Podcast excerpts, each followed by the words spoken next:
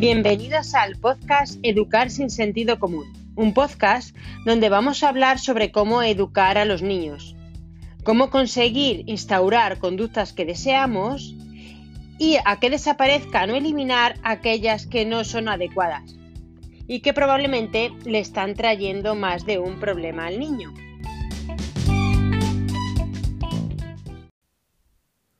Buenos días, ya vamos por el décimo programa, por el décimo episodio.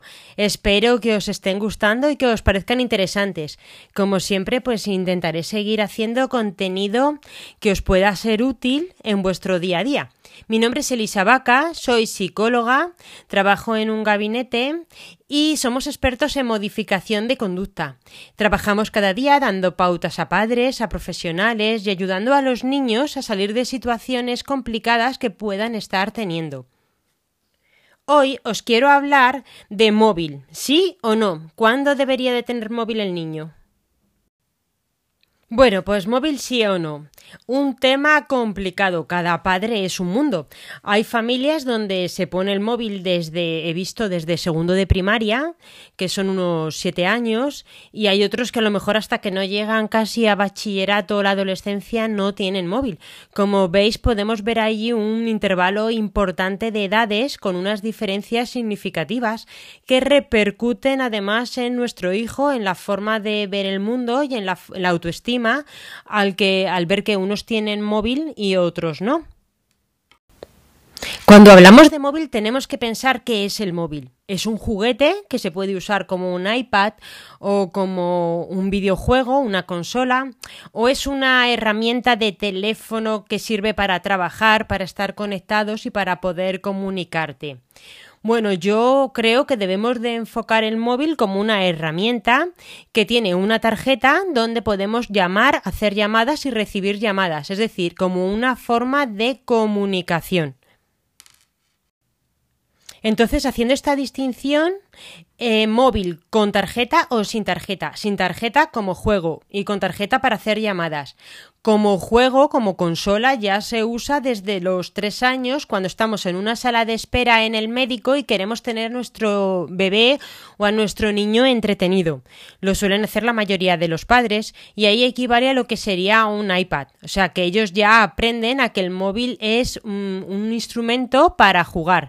De hecho, cuando los niños dicen quiero un móvil, se refieren, pues eso, a un instrumento para jugar que puede ser perfectamente un iPad. Simplemente que es la comodidad de poderlo llevar en el bolsillo o de poderlo pues, transportar con facilidad. Pero yo os quiero hablar de cuando son más mayores y quieren ya un móvil de verdad para hacer llamadas con una tarjeta, al igual que tenemos los adultos. Generalmente suele ser el WhatsApp lo que ellos quieren, porque suele haber niños en clase que se empiezan a escribir e empiezan a tener grupos de WhatsApp donde pues por las noches cuando llegan a casa después de hacer las tareas pues se comunican, se escriben y se cuentan cosas. Yo diría que en este caso no es necesario y no lo necesitan hasta tercero de la ESO, cuarto o incluso primero de bachillerato. Pero es verdad que a veces los de su clase empiezan a tenerlo antes, mucho antes, incluso en sexto de primaria he llegado a ir o quinto de primaria. Nosotros a lo mejor como padres no estamos de acuerdo y como psicólogos tampoco, ya os digo, en que tengan el móvil tan pronto. Pero en este caso se nos plantea un problema. ¿Qué debemos hacer los padres? ¿Darle móvil o no? ¿Y qué ocurre con estos primeros grupos de WhatsApp? Pues os cuento. Se empiezan a generar vínculos, se estrechan lazos, se hacen amistades como más consolidadas.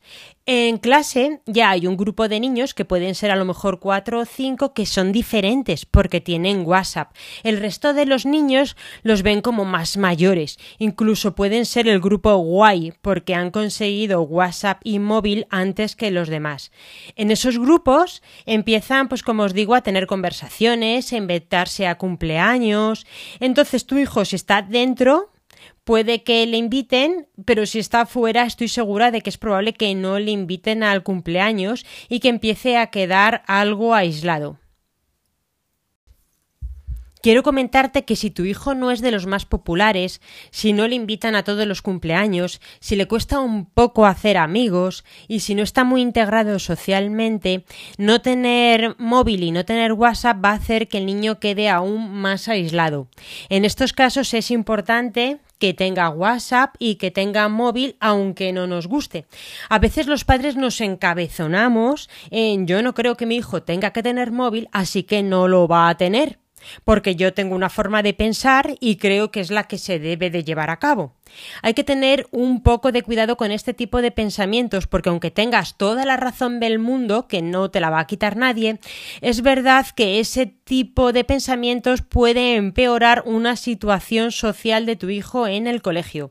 Siempre debemos de mirar por lo que al niño le puede venir bien o puede necesitar.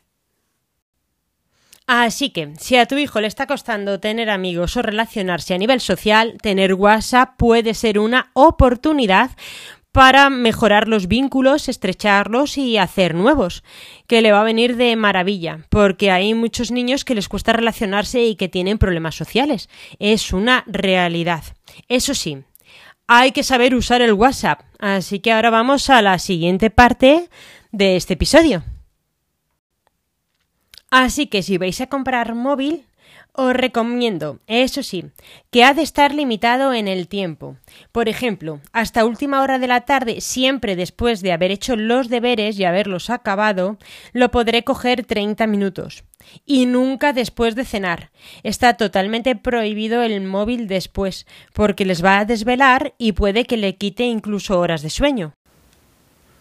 Nunca castigar retirando el móvil, sin el móvil. Primero porque no os va a funcionar. Los castigos no funcionan. Ya tenéis por ahí un episodio de los primeros donde os explico por qué. Porque no se genera un aprendizaje. Recordar que los castigos siempre han de estar relacionados con el acto. Y el móvil solamente habría que retirarlo en caso de que haga un mal uso de él. En ese caso sí. Si por ejemplo no es capaz de dejarlo a la media hora que se le ha dicho o si lo coge a horas que no debería de cogerlo porque no puede cogerlo en esas horas. En esos casos sí se puede retirar el móvil de manera temporal en un corto plazo de tiempo. Creo que prohibir y evitar no ayuda a que los niños hagan un uso responsable de las cosas. No hay que prohibir, no hay que evitar. Han de aprender a utilizar las cosas limitándolas en el tiempo y de manera responsable. Y ahora os quiero comentar unas em, pequeñas normas de uso que vamos a establecer con el móvil y que por supuesto han de cumplirse, si no por supuesto tendrá consecuencias. Lo primero, no hablar nunca mal de otros compañeros o profesores. Si hay un grupo de WhatsApp donde se habla mal de los profesores, por supuesto nuestro hijo saldrá de ese grupo de WhatsApp. Hay que enseñarles que hay que tener cuidado porque todo queda por escrito. Hay que cuidar el lenguaje que utilizamos. También hay que tener mucho cuidado con las fotos que se mandan. Esas deberían de tener una supervisión por parte de nosotros. Hay que explicarles lo mismo, que esa foto tú la mandas a, una, a un amigo y ese amigo le puede mandar a otro y a otro y a otro y hay problemas importantes a veces, sobre todo en los adolescentes, con este tipo de material enviado. Muchísimo cuidado. También hay que explicarles que hay que tener cuidado con el uso de Internet. Hay que establecer las mismas normas que tenemos con el ordenador o con el iPad para que no puedan acceder a páginas que no queremos. También hay que tener cuidado con el uso de los videojuegos. Lo mismo sería establecer las mismas normas que tenemos con el uso de las videoconsolas.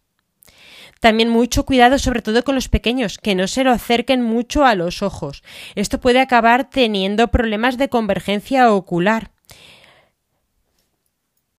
Otra recomendación es que si un adulto de la familia escribe al niño por WhatsApp, por favor, que ponga acentos de ortografía, que escriba, las palabras perfectamente bien, porque si el niño lee muchas veces, por ejemplo, una palabra sin acento, su memoria va a almacenar esa palabra sin acento, su memoria visual, y cuando escriba en un examen, la, la huella de memoria que más se va a activar al echar mano de esa palabra va a ser sin acento, y en el examen la va a poner sin acento. Cuidado con escribir bien en el WhatsApp. Cuantas más veces escribamos mal una palabra, más es probable que después nos salga cuando queramos evocarla. Muchísimo cuidado.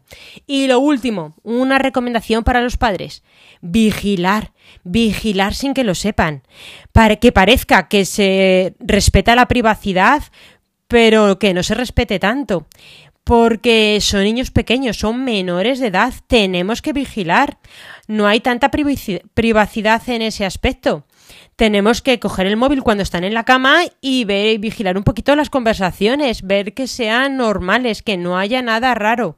Muchísimo cuidado. El móvil les va a dar acceso a un montón de personas buenas y no tan buenas. Así que vigilar, siempre vigilar. No me cansaré de decirlo. Y nada más por hoy. Espero que disfrutéis del episodio tanto como lo empiezo a disfrutar yo. Como veis ya empiezo a notarme más suelta, que seguramente lo notáis y no con tanta tensión como en los primeros episodios. No soy una experta comunicadora. Pero bueno, sí soy experta psicóloga y espero que os ayude. Os agradecería que si os gustan mis episodios, pues me dejéis un comentario en la entrada de nuestro blog.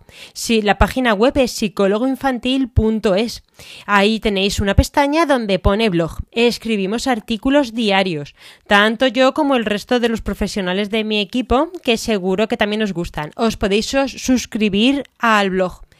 Y por supuesto dejarme alguna entrada porque bueno, es una forma de tener un feedback de vuestra parte de si os gustan, no os gustan o queréis que cambie algo. Nada más y feliz fin de semana.